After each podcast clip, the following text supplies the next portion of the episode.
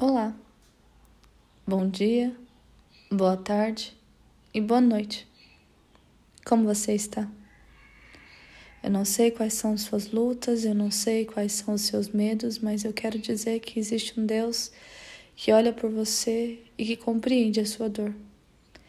E que nessa manhã, que nessa tarde, que nessa noite te deseja. E hoje nós vamos ter essa revelação por meio da palavra. Nós estamos lendo o livro de João e hoje nós vamos explorar um trecho, um episódio do capítulo 2, onde Jesus transforma a água em vinho.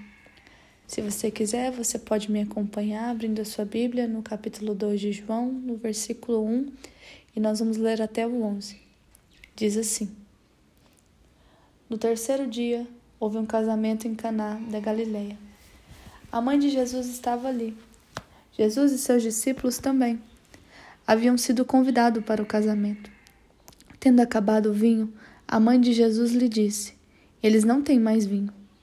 Respondeu Jesus: Que temos nós em comum, mulher? A minha hora ainda não chegou. Sua mãe disse aos serviçais: Façam tudo o que ele lhes mandar. Ali perto havia seis potes de pedra, do tipo usado pelos judeus para se purificar nas cerimônias. Em cada pote cabiam entre 80 e 120 litros. Disse Jesus aos serviçais: Encham os potes com água. E os encheram até a borda.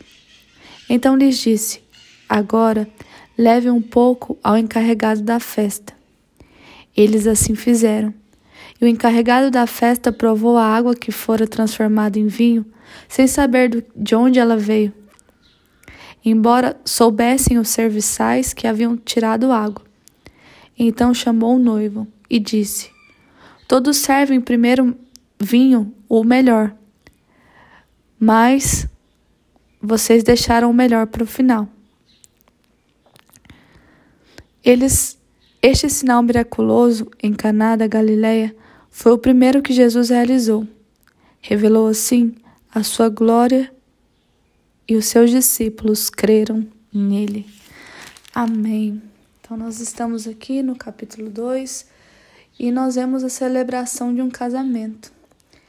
Interessante que os judeus eles tinham muitos rituais e o casamento era um ritual que os judeus celebravam em que o noivo festejava com seus convidados enquanto a noiva aguardava esse noivo adornada no seu quarto para uma noite de núpcias. Mas e essas festas geralmente elas duravam semanas. E aqui nós vemos que a festa começou, as pessoas começaram a beber o vinho, mas chegou um ponto em que a festa ela ficou ameaçada porque o vinho acabou. E o vinho, ele era o que mantinha as pessoas reunidas ali.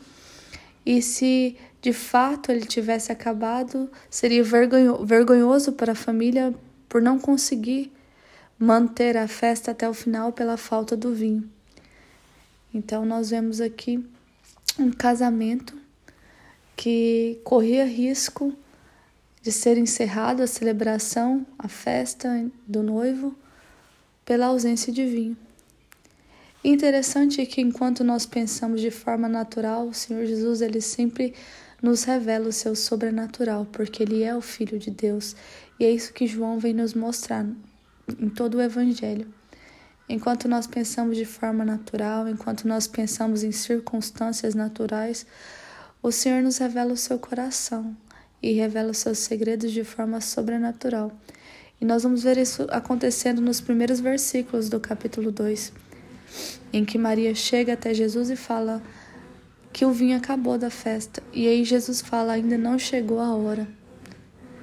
E nós vimos que enquanto Maria estava falando do vinho ali da festa, porque ela sabia quem Jesus era, Jesus fala: ainda não chegou a hora em que eu vou me revelar, em que vai chegar a hora em que eu vou morrer para que todos tenham vida e o sangue vai ser derramado. E ali nós pensamos que quando Jesus depois, ali antes de morrer, ele se reúne com seus discípulos e ele faz uma ceia em que o sangue dele é representado pelo vinho, nós vimos que Jesus está falando justamente do sacrifício que ele faria por nós.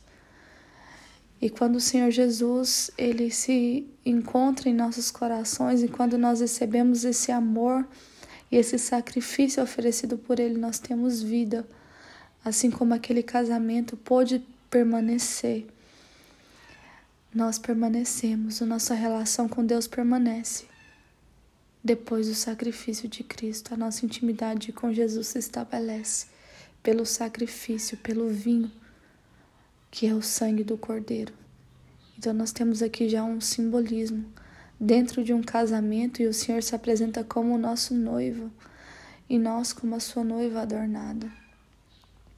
Para que esse relacionamento se estreitasse, para que esse relacionamento curasse todas as feridas anteriores, um cordeiro perfeito teve que se sacrificar para que essa relação desse certo. E nos versículos que se seguem, Maria pede para que os serviçais façam tudo o que Jesus ordenar, ainda que ele tenha dado uma resposta negativa. Ela sabia que Jesus eh, operaria esse milagre. E aí Jesus pede para que eles encham alguns potes é, de pedra do tipo usado pelos fariseus para se purificar. É interessante que os fariseus eles tinham um rito de quando eles iam para a rua e, e aí adentravam suas casas, eles lavavam seus pés e suas mãos para não contaminar ali a sua casa. E o Senhor Jesus transforma aquilo que era algo de purificação, a água, que é um símbolo é, muito utilizado na Bíblia para indicar essa purificação. Jesus ele transforma essa água. E até nós vimos naquela, na passagem anterior que João Batista fala: Eu batizo com água, mas virá alguém que batizará no Espírito.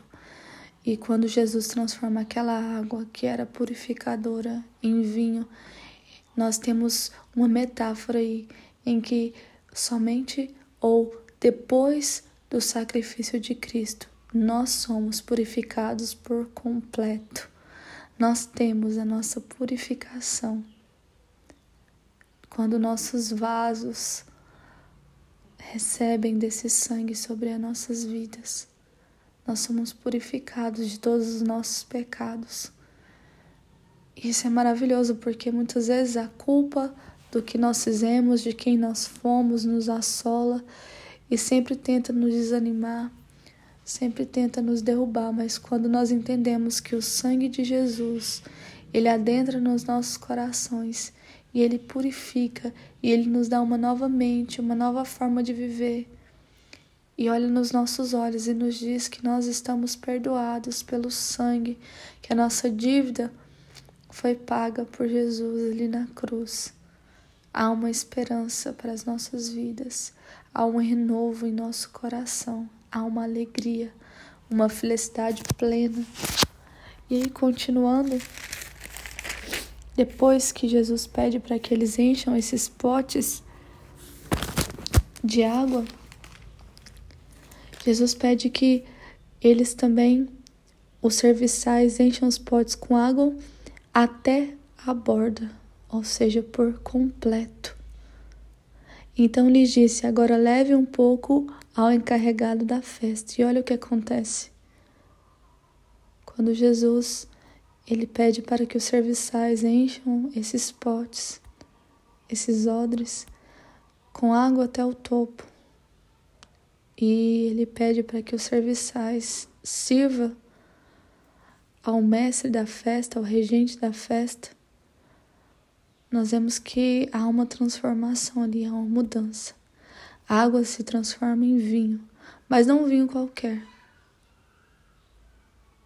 Um vinho novo, um vinho novo sobre odres, que outrora carregava água. E se a gente pensar nisso, muitas vezes nós queremos nos purificar com as nossas próprias forças, e essa purificação por meio das nossas forças, em querer ser bonzinhos, em querer ser legais, em querer ser. É, ocultam os nossos pecados.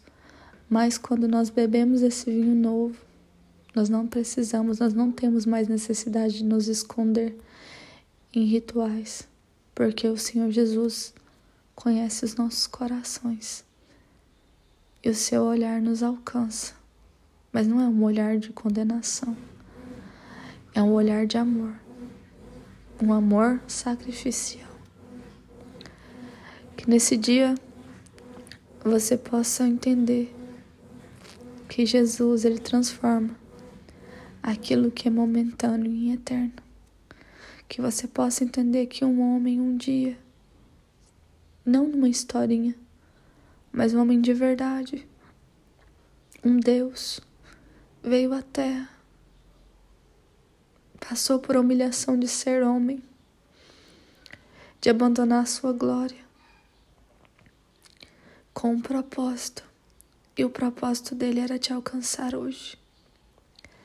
Que você nunca se esqueça de Jesus, o Filho de Deus anunciado não só no Evangelho de João, mas em todos os evangelhos, em toda a Bíblia. E que hoje chega até você. Tenha uma boa semana e não se esqueça disso. Amém?